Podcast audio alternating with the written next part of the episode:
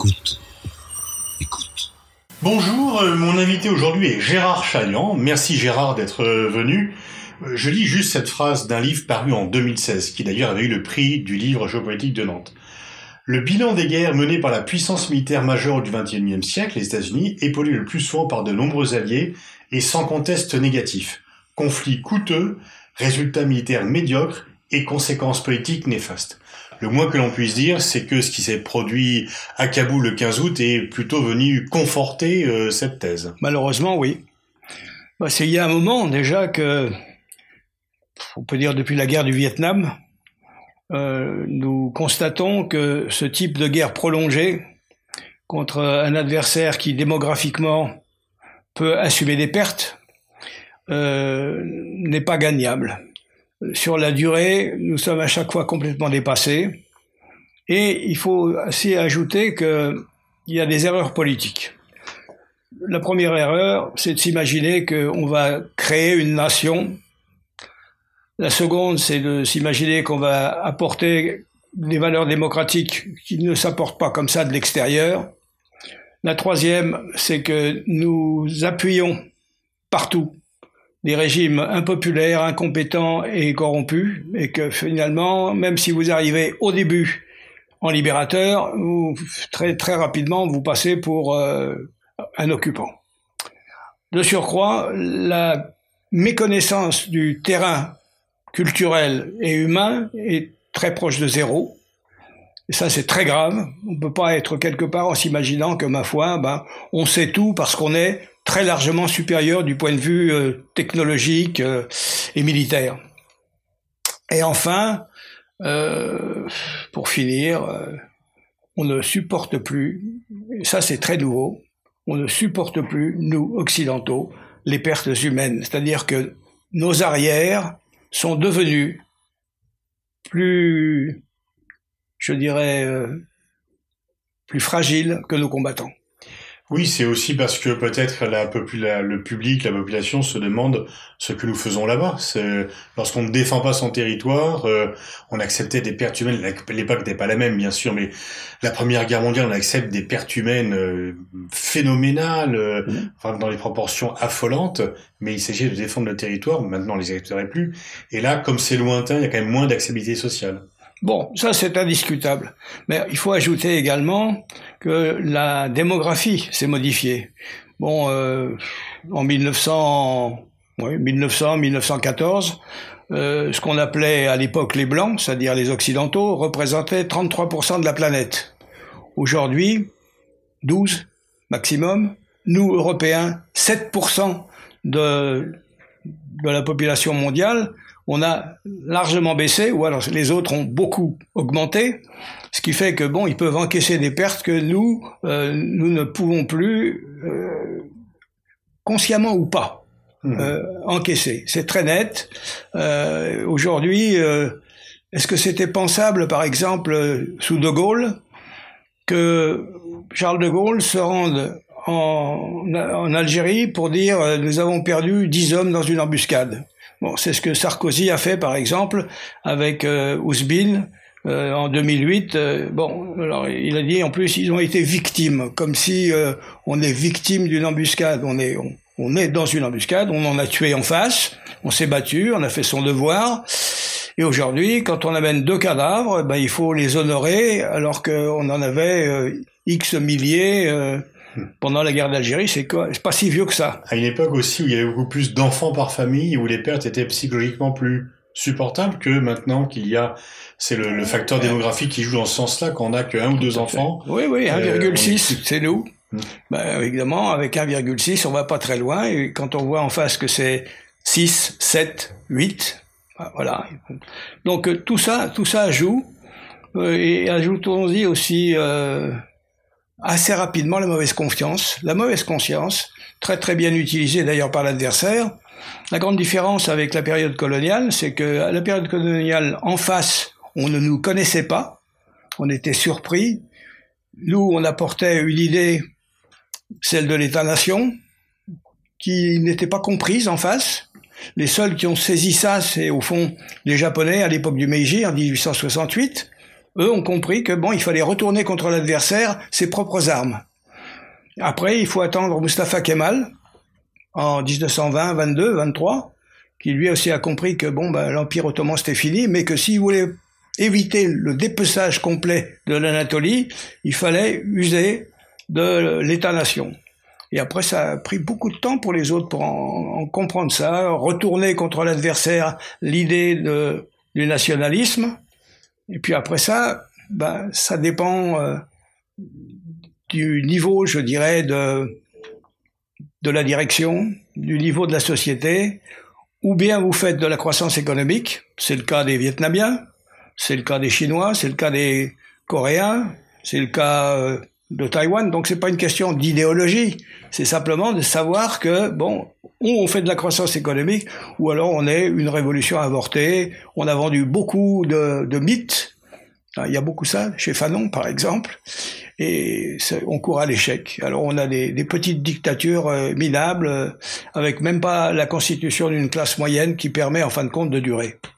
Alors vous mettez aussi, enfin vous distinguez deux périodes, la période euh, coloniale où l'Occident gagnait toutes les guerres et maintenant où il les perd euh, les unes après les autres. régulièrement, oui. Et, et, vous mettez aussi un, un effet, c'est que pendant la période coloniale, les officiers, les soldats étaient immergés dans la population, donc ils avaient développé les contacts.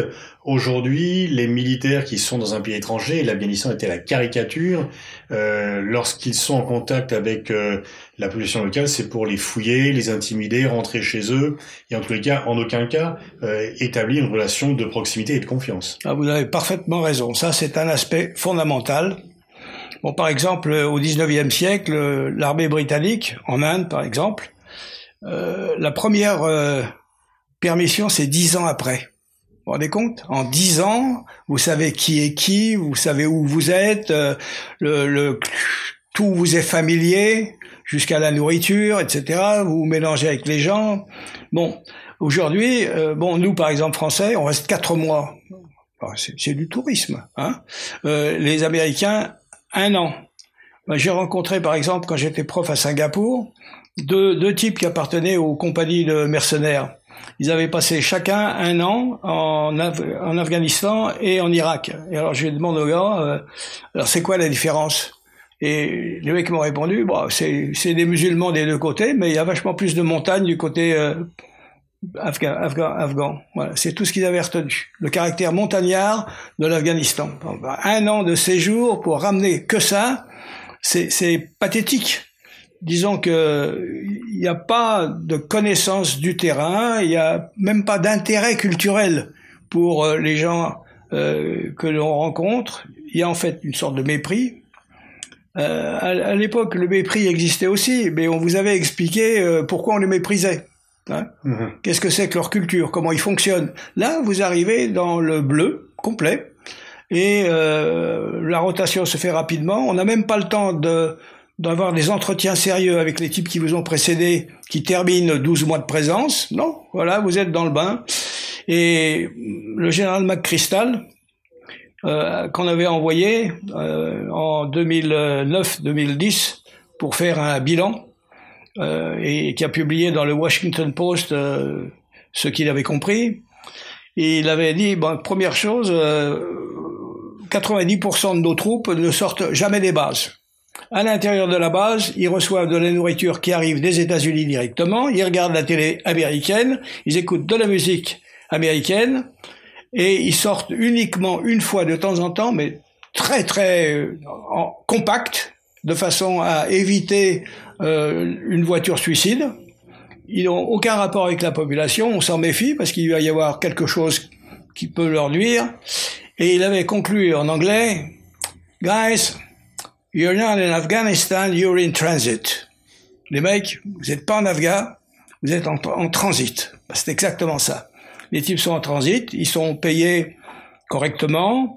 Euh, il y en a qui, peuvent utiliser l'argent pour le mortgage, c'est-à-dire euh, ce qu'il vous faut pour devenir propriétaire d'une baraque au retour. Ou alors il y a ceux qui ont la carte verte pour, pour l'obtenir ferme et, devenir américain, etc., etc.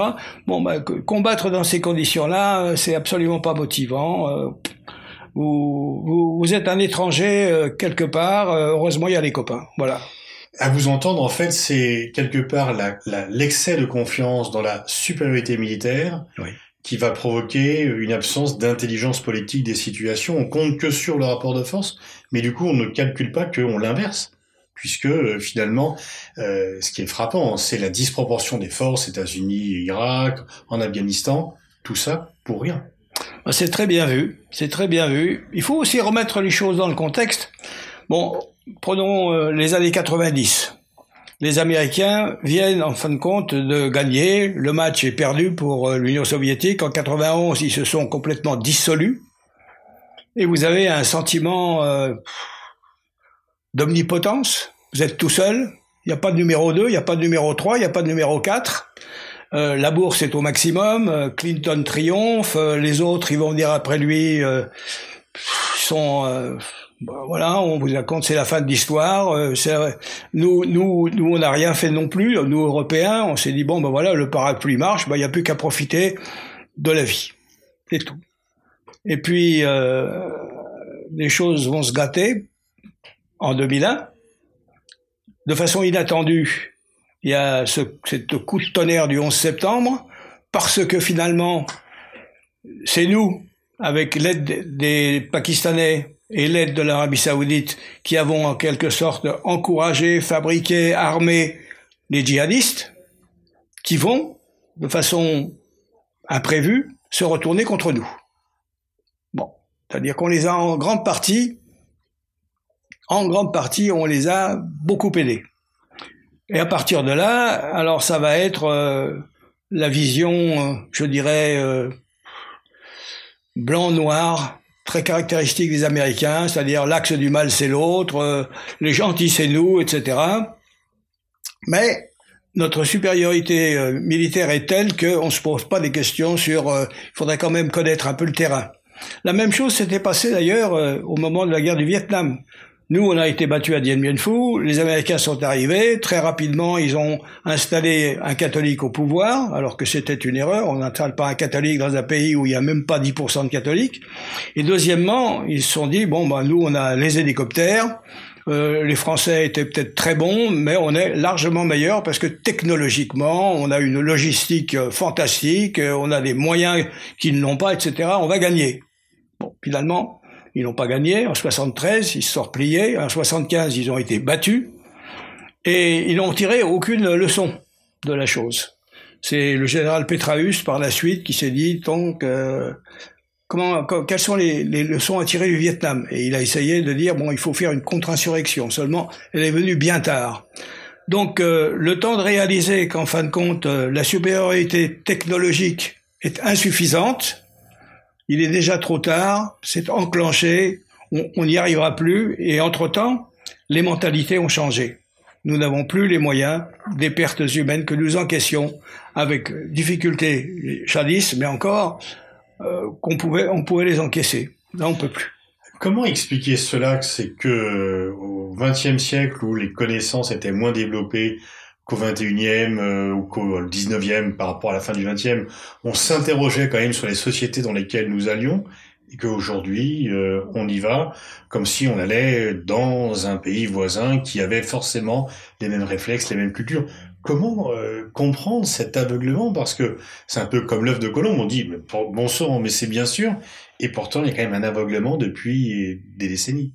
Oui, ben, c'est parce que nous avons, je crois, avec les communications, le, sentiment d'une espèce de mondialisation culturelle euh, qui fait que bon bah les gens ils savent aussi comment on vit ici euh, que c'est pas la peine de se pencher de, près pour savoir quels sont du point de vue ethnologique euh, du point de vue culturel du point de vue religieux les ressorts qui meuvent les gens. Bon euh, on a on a le tort de tenir un certain nombre pour acquis euh, il y a eu des études qui ont été publiées jadis sur euh, qui sont euh, les Touaregs ou comment se meuvent les les enfin tel ou tel groupe humain, etc. Mais c'est totalement insuffisant. C'est-à-dire que on, prend pour acquis que l'autre raisonne comme nous. Or, c'est pas du tout le cas. Euh, chaque société réagit euh, selon certaines comment dirais-je, selon certaines traditions. Les Kurdes, par exemple, c'était des montagnards. Bon, eh ben, les montagnards, c'est des gens têtus. C'est peut-être pas là où ça souffle les échanges, mais euh, ils sont jamais battus. C'est-à-dire que même vaincus, ils n'intériorisent pas la défaite. Ils vont tomber et se relever. Bon, mais nous, nous devons savoir ça. Que il y, en a que quand on les écrase, ils restent écrasés. C'est le cas des Palestiniens, par exemple. Hein. C'était fondamentalement des, des, sédentaires marchands. Et les Kurdes, tu as beau frapper, euh, gagner, ils vont se relever et ils vont recommencer. Bon, c'est des données qu'il faut savoir. Et quand on néglige ça en disant bon bah c'est tous pareil, c'est des sous-dev, voilà, c'est des sous-développés, euh, il y a qu'à cogner très fort et ils vont et ils vont se coucher. Ben non, c'est pas comme ça. Et puis il y a ce phénomène de perte euh, démographique euh, qui, qui s'est modifié beaucoup. Autrefois, nous avions une façon de liquider les choses en disant bon ben on brûle tout, les récoltes, etc., etc., etc. Une période où ça nous était égal de frapper très très fort. Aujourd'hui, bah, nous sommes plus démocratiques et qu'il y a des choses qu'on ne se permet pas de faire, ou alors si on les fait, c'est très mal vu, c'est très, c'est utilisé par l'adversaire qui nous connaît. Bref, c'est psychologiquement très différent. Et psychologiquement, nous avons beaucoup changé. Autre élément de différenciation entre l'époque euh, fin 19e, début 20e et maintenant, ce que vous dites, c'est que euh, auparavant les soldats étaient immergés dans la société, ils avaient près le même niveau de vie, et donc ils pouvaient avoir les échanges. Et là, vous soulignez que non seulement ils vivent à part, mais qu'ils ont des revenus qui les éloignent, les éloignent complètement. Vous disiez que c'est avec ça qu'ils se payent une, peuvent commencer à se payer une maison en retour aux États-Unis, et donc ça crée également une distanciation. Tout à fait, oui. C'est-à-dire, en fin de compte, on ne communique plus euh, on est dans un pays profondément étranger du point de vue culturel. On, ne connaît rien de l'héritage des gens d'en face. On s'y intéresse pas. Euh, on a du mépris. Quand on perd des hommes, on a tendance à vouloir euh, faire payer très cher à l'autre le fait de produire des victimes de l'autre côté. Non, il n'y a pas, il y a pas, il y a même pas ces, ces quelques types qui avaient à l'époque coloniale qui s'intéressaient à la réalité locale. Hein. Après tout, euh, pour prendre un exemple particulier, bon, euh, euh, le dénommé Laurence, qui est devenu d'Arabie, bon, il s'intéressait à la société dans laquelle il était, il en parlait la langue, il savait dialoguer avec les gens, aider à les motiver, etc., etc. Bon, ben, ce genre-là, ça, il y a, plus, il y a plus. Enfin, le, le dernier type, moi, je trouve vraiment intéressant s'appelle Bernard Fall. C'était un, un, juif autrichien qui est arrivé en France alors que ses parents étaient morts. Il s'est engagé dans le maquis du Vercors à 16 ans. Après, il a écrit le premier bon bouquin sur euh, le Viet Minh. Ensuite, il est passé aux États-Unis et euh, il a écrit des choses remarquables. il a dit euh, nous n'allons pas gagner cette guerre et voilà pourquoi. Et il n'a pas été écouté, évidemment. En 67, il est mort en sautant sur une mine. Et aujourd'hui, quand on lit Bernard Fall, ben, la défaite américaine en 73, elle est inscrite dedans. Voilà. Bon, c'est. J'ai rencontré sa veuve à New York. Elle m'a dit bon, ben, il était reçu, euh, on, on l'écoutait, mais il n'a jamais été entendu. Et euh, il y avait même euh, des services qui s'imaginaient que c'était un espion français. Enfin, absurde, quoi. Comment vous voyez l'avenir de l'Afghanistan? Vous pensez que les talibans vont rester au pouvoir? Ils peuvent pas être battus militairement? Est-ce que c'est plutôt de l'intérieur de la société qu'ils seront challengés? Alors moi, je pense que ils vont d'abord avoir des problèmes euh, économiques sérieux, financiers sérieux. Euh, c'est une chose de gagner une guerre, c'est une autre chose euh, de développer un pays. Euh, je pense que, grosso modo, ils vont rester au pouvoir. Je pense que ils vont faire patte de velours un peu au début, et puis ensuite ça va serrer pour bien tenir la chose. Je ne pense pas qu'ils seront débordés par euh, les, gens du Khorasan ou par Al-Qaïda ou etc. Je pense pas. Bon, maintenant ça c'est un pari. Mais une chose dont je suis sûr, ils ne vont pas réussir à faire de la croissance économique, c'est-à-dire à sortir cette société de son arriération, euh, bah, disons, globale. En fin de compte, euh, on, a vu beaucoup de, de révolutions, comme on dit, euh, triompher militairement pour faire après quoi? Je vois l'Érythrée, par exemple, où moi j'ai été avec au à l'époque, euh, dans les années 70. Bon, ben, tout ce qu'ils ont réussi à créer avec M. Afewerki, c'est une, une, atroce dictature pour laquelle les types sont morts, il en est mort beaucoup. Euh, à, gauche et à droite, euh, M. Euh, Daniel Ortega, qui avait remporté euh, la victoire euh, à l'époque où le castrisme était encore euh, bien vu en 1979, il y a, il y a simplement trois ans, il a fait tirer sur son peuple parce qu'il voulait arriver jusqu'à 2021 et il, il ira même au-delà. Bon, donc où on fait de la croissance économique et à ce moment-là on crée une classe moyenne sur laquelle on s'appuie, c'est le cas des Vietnamiens, c'est le cas des Coréens du Sud, c'est le cas de Taïwan, la Chine, je n'en parle même pas ou, alors on, produit euh, une élite corrompue euh, qui un jour ou l'autre sera renversée et entre-temps la population, bah, il n'y a rien qui change. Vous, avez parcouru de nombreux terrains euh, de combat, de guérilla. Vous êtes le spécialiste de ces questions-là. Euh, qu'est-ce que, comment vous voyez la situation à l'aune de ce qui s'est passé en Irak, en Afghanistan, de notre présence militaire au Sahel? Je, je pense que c'est une guerre ingagnable. L'espace est trop vaste. Euh, les troupes insuffisantes et de toute façon, je pense que la décision de Monsieur Macron de, de diminuer la présence euh, physique est juste. Faut garder juste ce qu'il faut de troupes pour empêcher l'adversaire de s'emparer des villes. Et en quelque sorte, il y a des guerres non gagnables, mais, mais elles peuvent être non gagnables pour l'adversaire aussi. C'est-à-dire que c'est pas facile de, de s'emparer de villes quand on est face à, à des gens qui euh, disposent d'une supériorité euh, aérienne, par exemple. Donc nous, on doit conserver la capacité du coup de poing la capacité du coup de poing, euh, bon, bah, c'est une chose très importante. Par contre, s'imaginer qu'on s'insère sur le terrain et qu'à la longue, on va pouvoir étouffer des gens qui sont prêts à mourir et qui sont très nombreux, c'est une erreur. Donc vous pensez qu'il ne faut pas se retirer, mais une présence allégée uniquement pour protéger les villes et perdre euh, toute illusion euh, de mettre fin au combat. Mais en tout cas, pas se retirer, parce que la présence est utile. Oui, bah, il faut, euh, comment dirais-je, il n'y a pas de raison de laisser triompher un adversaire qui est moins fort que vous.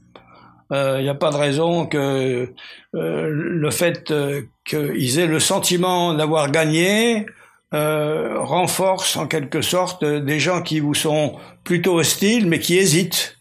C'est-à-dire qu'il y, a une dimension psychologique à, la défaite et, ou à la non-victoire.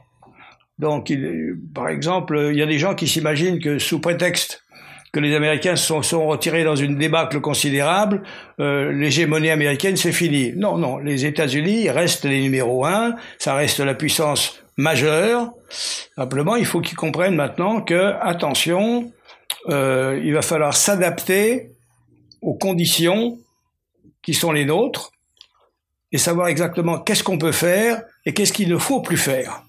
Mais vous, avez, vous pensez dans cette optique que les Américains ont dû rester à Kaboul ou dans quelques villes afghanes pour maintenir les villes?